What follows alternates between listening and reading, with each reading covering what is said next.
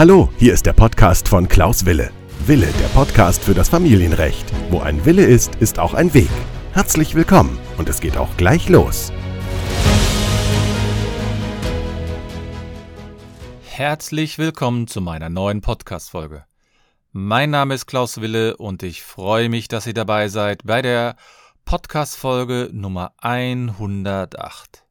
Und diese Podcast-Folge habe ich zum Anlass genommen, oder die Podcast-Folge wird deswegen produziert, weil ich eine Frage bekommen habe. Und zwar habe ich ein Telefonat geführt vor einiger Zeit. Da hat mir ein Mandant, ein potenzieller Mandant, ähm, eine Frage gestellt, und zwar, warum brauche ich im Familienrecht eigentlich einen Rechtsanwalt? So lautet heute auch die Podcast-Folge. Nämlich, ich habe diese Frage mal genommen und überlegt, ja, was kann man daraus machen? Wozu braucht man eigentlich wirklich einen Fachanwalt für Familienrecht oder überhaupt einen Anwalt für Familienrecht? Denn die Situation ist ja so, dass wir wissen, dass in bestimmten Situationen kein Familienrechtsanwalt benötigt wird. Das heißt, diese Podcast-Folge, ja, möchte ich heute all denjenigen widmen, quasi, die in der Entscheidungsfindung stehen, nämlich sollten Sie überhaupt einen Anwalt nehmen in Ihrem Bereich, wann sollten Sie den einsetzen und vor allen Dingen, das, was ich ganz wichtig finde, ist, in welchen Bereichen braucht man den wirklich auch?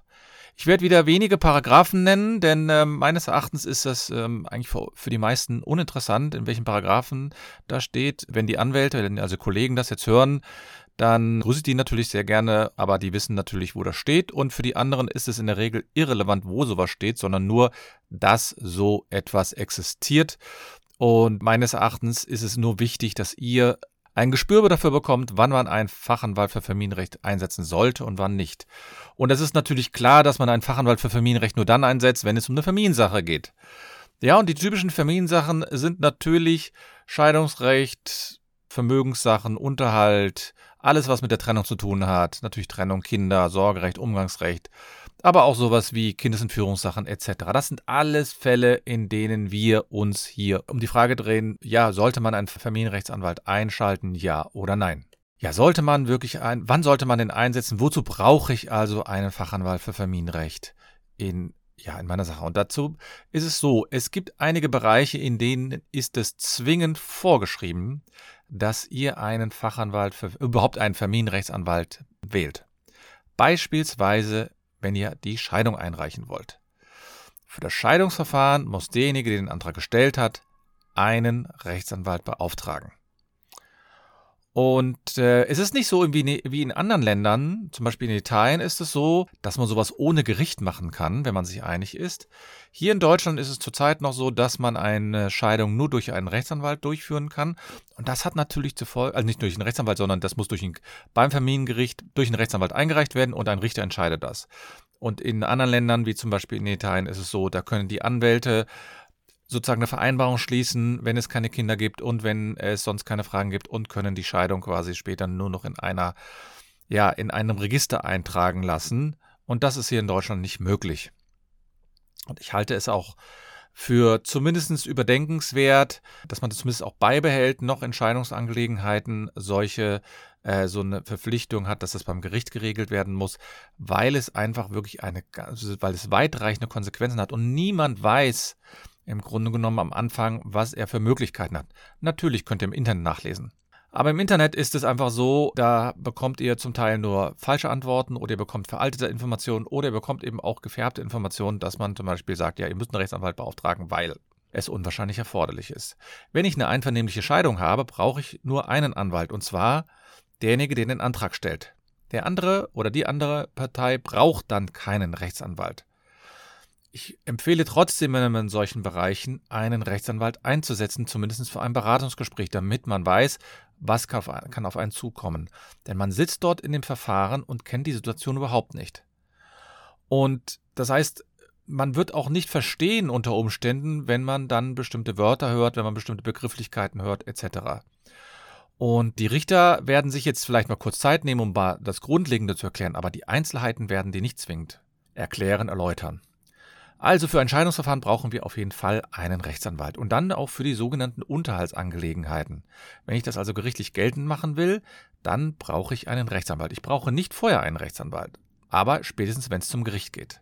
Genauso ist das mit Angelegenheiten, die später dann vom Oberlandesgericht geführt werden oder mit Vermögensangelegenheiten, also sprich, wenn es um Zugewinnausgleich geht, wenn man Vereinbarungen treffen will. All das sind Fragen, die man nur durch einen Rechtsanwalt äh, geklärt haben kann. Also sprich, der Anwalt muss einen Antrag stellen und dann muss der Gegen, die Gegenseite auch einen Antrag stellen und mit dem Rechtsanwalt vorgehen.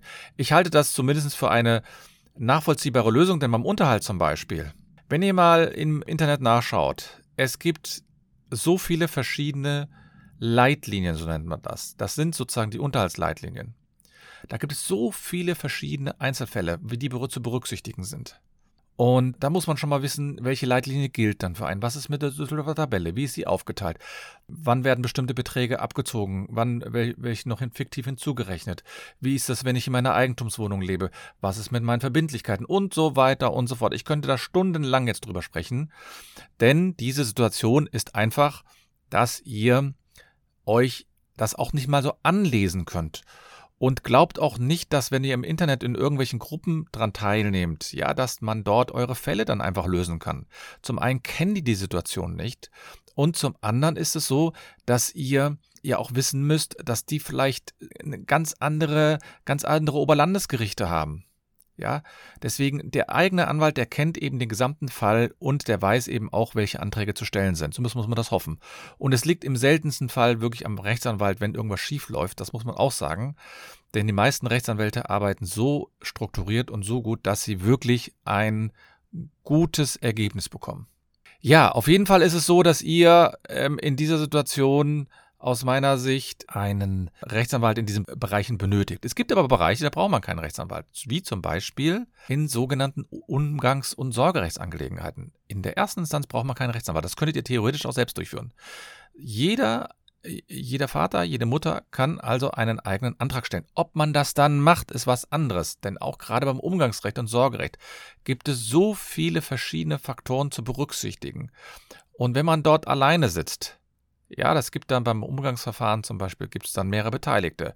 Dann ist das der Richter, dann ist dann sind das die Parteien, dann ist das ist das ein Verfahrensbeistand, dann ist das das Jugendamt, manchmal ist sogar ein Ergänzungspfleger dabei oder ein Umgangspfleger, je nachdem wie streitig das Ganze ist und zum, zu guter Letzt ist das auch noch ein Sachverständiger, der da berücksichtigt werden muss. Und diese ganzen Personen, die sind Fachleute, das sind Menschen, die haben das nicht zum ersten Mal gemacht.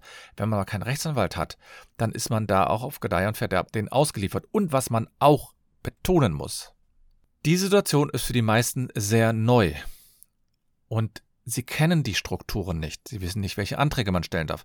Sie wissen nicht, wie das Verfahren abläuft. Selbst wenn man das irgendwo mal nachgelesen hat. In der Situation ist das was ganz anderes. Jeder kennt das. Man, man schaut sich zum Beispiel, wer wird Millionär im, äh, im Fernsehen an. Und dann denkt man, ach, das ist alles ganz einfach, die Fragen, wie kann man das falsch beantworten? Wenn man aber dort selbst auf dem heißen Stuhl sitzt, dann ist es so, dann wird man nervös werden weil alle natürlich darauf achten, was macht man. Und man weiß nicht, was man machen darf, in welche Richtung man sich bewegen darf. Und man ist dann verunsichert. Das ist natürlich emotional dabei, weil das geht dann um Kinder und da will man natürlich das Beste herausholen, etc. etc. Das ist eine ganz andere Situation. Und wenn man sich da hineinversetzt und dann überlegt, ein Rechtsanwalt, den setzt man ein, der nimmt einen den größten Stress ab. Und natürlich kostet der Geld, richtig. Aber es geht um so eine wichtige Sache wie Kinder, da meine ich, muss man sich um einen Rechtsanwalt kümmern. Und da gibt es eben die Möglichkeit, hier durch einen Podcast oder durch, ähm, durch Livestreams, ne? bei mir in der Facebook-Gruppe äh, gebe ich regelmäßig Livestreams, dass man sich dort informiert und sagt, ja, ist das jetzt etwas für mich? Ist dieser Rechtsanwalt was für mich oder muss ich jemanden anderen suchen? Und das ist dann einfach so. Jeder hat einen eigenen, hat einen eigenen Standpunkt. Der eine möchte diesen Rechtsanwalt nehmen, der andere möchte den anderen Rechtsanwalt nehmen oder die andere Rechtsanwältin. Und das ist vollkommen legitim, denn es geht um einen selbst, dass man sich wohl mit dem fühlt. Man sollte sich vielleicht aber auch mehrere Rechtsanwälte dann anschauen und nicht unbedingt nur diesen einzelnen Anwalt. Aber ein Rechtsanwalt ist in solchen Bereichen hilfreich. Hilfreich, um den Stress abzubauen. Ich möchte auch noch einen Vergleich anbringen. Wenn ich ein medizinisches Problem habe, aber wenn ich ein äh, technisches Problem habe, dann hole ich mir einen, hole ich mir einen Experten. Ich gehe dann also hin und sage, ich habe hier ein Rückenproblem, dann gehe ich zu jemandem, der sich damit auskennt. Und dann, dann gucke ich vielleicht mal, um mir so ein bisschen einen Eindruck zu vermitteln, was im Internet da alles geschrieben wird und was es sein könnte theoretisch. Und vielleicht welche Arzt oder welche Ärztin dann die richtige Person ist, ob es ein Chiropraktiker sein soll oder ein ähm, Osteopath oder vielleicht äh, doch ein Sportorthopäde und so weiter und so fort. Das sind alles Fälle, die, mit denen ich mich dann wirklich auseinandersetze und dann sage, okay, zu diesem Arzt gehe ich dann mal. Aber ich gehe zum Experten. Und genauso mache ich das auch, wenn ich meine Küche einbauen lassen muss. Da gehe ich auch, da hole ich mir auch jemanden, der das einbaut. Das kann ich nicht. Ich bin nicht dafür ausgebildet. Ich weiß vielleicht ein paar Sachen, aber ich werde nicht alles so hinkriegen, dass das optimal läuft. Und deswegen braucht man einen Experten, der nämlich in diesen Bereichen dann wirklich einen weiterbringt und der auch viele äh, Mentoren oder viele Coaches, die sagen dann, der eben einen auch eine gewisse Abkürzung bietet. Und das ist im Grunde genommen auch richtig. Denn die Zeit, die man selbst dann aufwendet, um zu verstehen, warum man in einem Situation, in einer Situation ist und die, äh, wie man da handelt und so weiter. Man handelt da meistens auch impulsiv und emotional und wenn da Behauptungen aufgestellt werden im Prozess, da will man sich dagegen wehren. Und das ist einer der Gründe, warum ich meine, dass man sich in jedem familienrechtlichen Bereich einen Rechtsanwalt suchen muss. Ja, ich, ich habe es eben auch schon und da will ich vielleicht auch nochmal ein schlechtes Erlebnis ähm, von einem Mandanten erzählen äh, oder von einer Mandantin, die ich dann aber äh, sozusagen dann noch gerade aus der Scheiße rausziehen musste. Entschuldigung, wie ich das so sage. Die hat im Ausland gelebt und hat im Internet gelesen, ach ja, sie hätte das alleinige Sorgerecht, äh, weil sie kommt aus Deutschland und da war sie nicht verheiratet und sie hat das alleinige Sorgerecht. Deswegen zieht sie mit dem Kind jetzt nach, Deutsch, äh, nach Deutschland um, ohne den Vater darüber zu informieren. Ich will jetzt nicht darüber urteilen, ob das richtig ist, den Vater gar nicht zu informieren, sondern ich will nur über die rechtliche Lage. Problem ist, sie war in Spanien, das Kind wurde in Spanien geboren und in Spanien wird das äh, Sorgerecht automatisch auch an den Vater gegeben. So, das hat also zur Folge, die kam hier nach Deutschland und dachte, sie hätte alles richtig gemacht. Und dann zwei Monate später flatterte ein Antrag von dem Vater, dass das Kind wieder nach Spanien musste. Und ich habe es dann erreicht. Also sie war, sie hatte sich, ähm, sie hatte sich dann vorher auch nur so allgemein beraten lassen über so eine Internetplattform und hat gedacht, das wäre alles richtig gewesen und es wäre alles falsch gewesen, weil aber auch diese Plattform nicht die richtigen Informationen hatte und nicht den richtigen Experten hatte.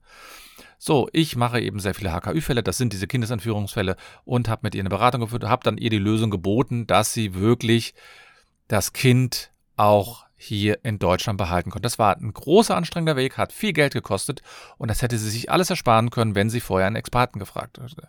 Das heißt, ein Fachanwalt für Familienrecht wird in einem solchen Szenario unter Umständen noch was regeln können. Es ist nicht immer zwingend. Und äh, das, was ich viel wichtiger finde, es es erleichtert unwahrscheinlich dieses Gefühl zu wissen, aha, da ist ein Experte, der sagt mir jetzt genau, was ich tun muss. Der sagt mir jetzt genau, was ich nicht tun darf, welche Situationen ich machen darf, etc. Das ist unwahrscheinlich erleichternd. Und da meine ich eben, dass Sie sich deswegen alle einen, in familienrechtlichen Sachen einen Anwalt suchen müssen. Ja, das war heute mal ein ganz kurze, äh, eine ganz kurze Folge. Und für diejenigen, die mich noch nicht kennen, ne, die wissen ja, äh, wissen vielleicht noch nicht, dass ich eine Facebook-Gruppe habe, in, äh, da wo ich dann regelmäßig auch auftrete. Und zumindest einmal im Monat gibt es dort ein regelmäßiges Live. Ich beantworte Fragen. Äh, man kann mich auch direkt kontaktieren. Also es ist so, dass man da wirklich, dass ich da auch versuche zu helfen und manchmal kann ich da was helfen, manchmal nicht. Manchmal kann ich die dann beraten oder, aber meines Erachtens ist das eine gute Sache. Ihr könnt da gerne reinkommen, müsst dann ein paar Fragen beantworten, damit ich weiß, ob ihr überhaupt auch in diese Gruppe passt. Und dann könnt ihr gerne mich auch kontaktieren. Ich wünsche euch für diese Woche alles, alles Gute und nicht vergessen, wo ein Will ist, ist auch ein Weg. Bis denn.